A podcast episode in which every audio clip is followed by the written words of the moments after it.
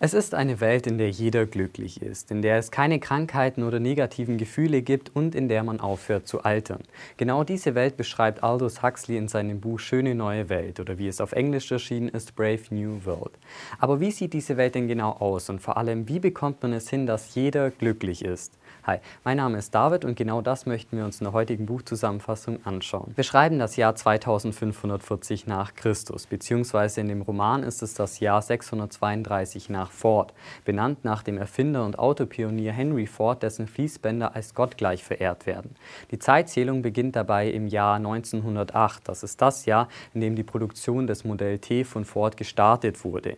Und generell wird in dem Buch der Begriff Gott durch Ford ersetzt. Das Buch beginnt in einem Londoner Kondition Positionierungscenter. Der Direktor und einer seiner Assistenten, Henry Foster, gibt einer Gruppe neuer Studenten eine Tour und zeigt ihnen, wie man es durch technischen Fortschritt schafft, tausende nahezu gleiche Embryonen zu erzeugen. Frauen gebären ihre Kinder also nicht mehr selbst, sondern die Menschen werden in Brutkästen so gezüchtet und konditioniert, wie sie benötigt werden. Dabei gibt es verschiedene Kasten, die von Alpha bis Epsilon reichen. Und je nachdem, welcher Kaste man später einmal angehören soll und welchen Beruf man ausüben soll, wird man dementsprechend gezüchtet und konditioniert. So sollen beispielsweise die Alpha-Embryonen später einmal die Führer und Denker des Landes werden und das zeigt sich dann später auch in ihrem Aussehen. Und jede weitere Kaste soll immer etwas weniger können als die vorherige.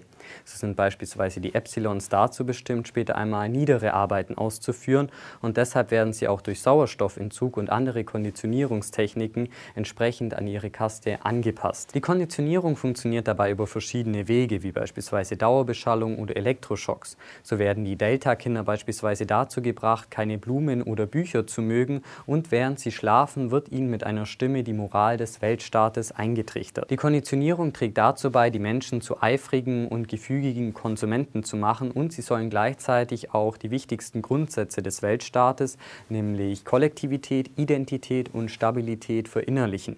Gefühle, Wünsche oder Individualität sollen dabei so weit wie möglich ausgetrieben werden.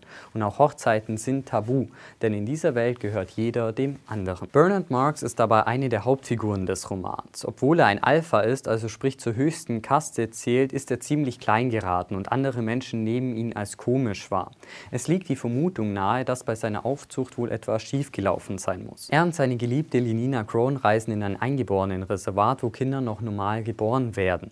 In diesem Reservat soll Bernard Chef, also sprich der Direktor, vor einigen Jahren mal eine Geliebte verloren haben. Als sie dort ankommen, treffen sie auf Menschen, die ungewöhnliche Rituale vollziehen, wie beispielsweise, dass jemand ausgepeitscht wird.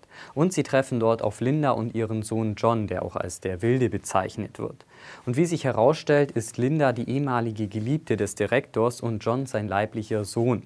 Linda und ihr Sohn werden vom Dorf ausgegrenzt, weil Linda sich dazu bereit erklärt hat, mit allen Männern aus dem Dorf zu schlafen, was dort natürlich sehr verpönt ist, in ihrer Heimat aber gang und gäbe ist. Da der Direktor Bernard damit gedroht hatte, ihn wegen unsozialem Verhalten nach Island zu versetzen, entscheidet sich Bernard dazu, Linda und ihren Sohn mit nach Hause zu nehmen. Das verursacht in der schönen neuen Welt, in der Fortpflanzung zwischen Menschen verboten ist, natürlich großes Aufsehen, vor allem als John den Direktor dann auch als seinen Vater bezeichnet bezeichnet.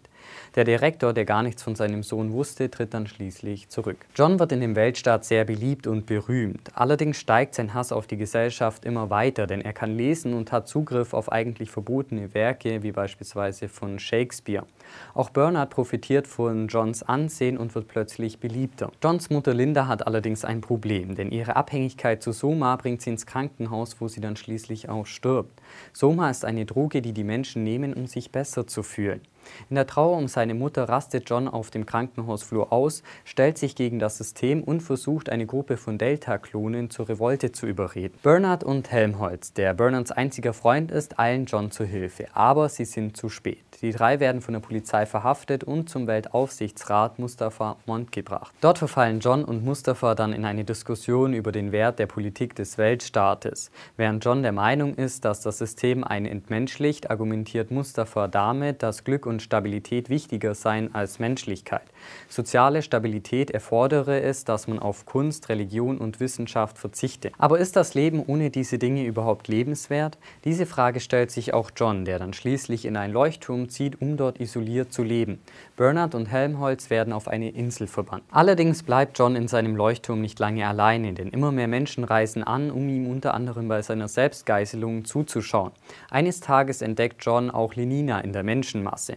Lenina wollte ursprünglich mal mit John schlafen, allerdings hatten die beiden wohl unterschiedliche Vorstellungen davon, wie eine Liebesbeziehung abzulaufen hat. Als John Lenina in der Menschenmasse sieht, packt ihn seine Wut, er versucht sie auszupeitschen und schreit dabei, töte es. Die Schaulustigen fangen dann schließlich an, sich gegenseitig zu verprügeln und es kommt zu einer Orgie.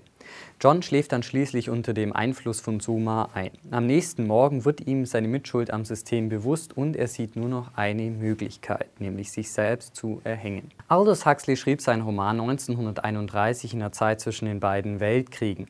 Gerade ab der zweiten Hälfte des 19. Jahrhunderts gab es sowohl in den USA, aber auch in Europa tiefgreifende gesellschaftliche und technologische Veränderungen.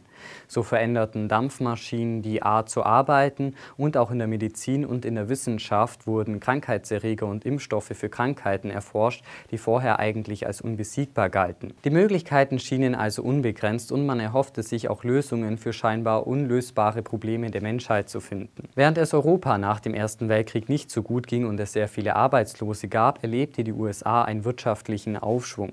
Durch die Massenproduktion wurden Waren wie Autos erschwinglich und es wurde ordentlich konsumiert. Es schien, als könnte es ewig so weitergehen, bis dann der Börsen Börsencrash von 1929 kam. Aldous Huxleys negative Utopie ging über den damaligen Stand der Forschung hinaus. Aber seine Prophezeiungen haben sich entweder schon bewahrheitet oder könnten das auch in der nahen Zukunft noch tun.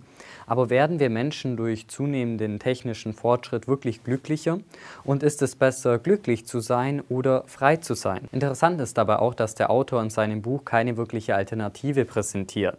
Denn die Menschen in dem Reservat sind ja auch nicht wirklich glücklich und John, der beide Seiten kennt, sieht für sich keine andere Möglichkeit als den Freitod. Also meiner Meinung nach ist das Buch besonders in der heutigen Zeit sehr lesenswert. Allerdings müsst ihr nur aufpassen, welche Version ihr lest, denn in einer Übersetzung wurde der Handlungsort von London nach Berlin verlegt und auch die Figuren umbenannt. Deshalb würde ich euch auf jeden Fall empfehlen, die Neuübersetzung zu lesen. In diesem Sinne vielen Dank fürs Einschalten und bis zum nächsten Mal.